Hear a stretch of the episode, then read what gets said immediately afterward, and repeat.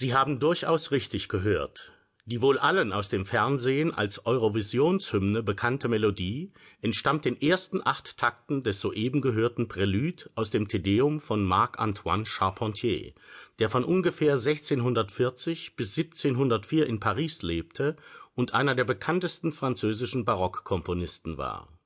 Charpentier ist vor allem auch dafür bekannt, dass er als einer der ersten Tonschöpfer sehr genaue Angaben zur Instrumentierung seiner Werke machte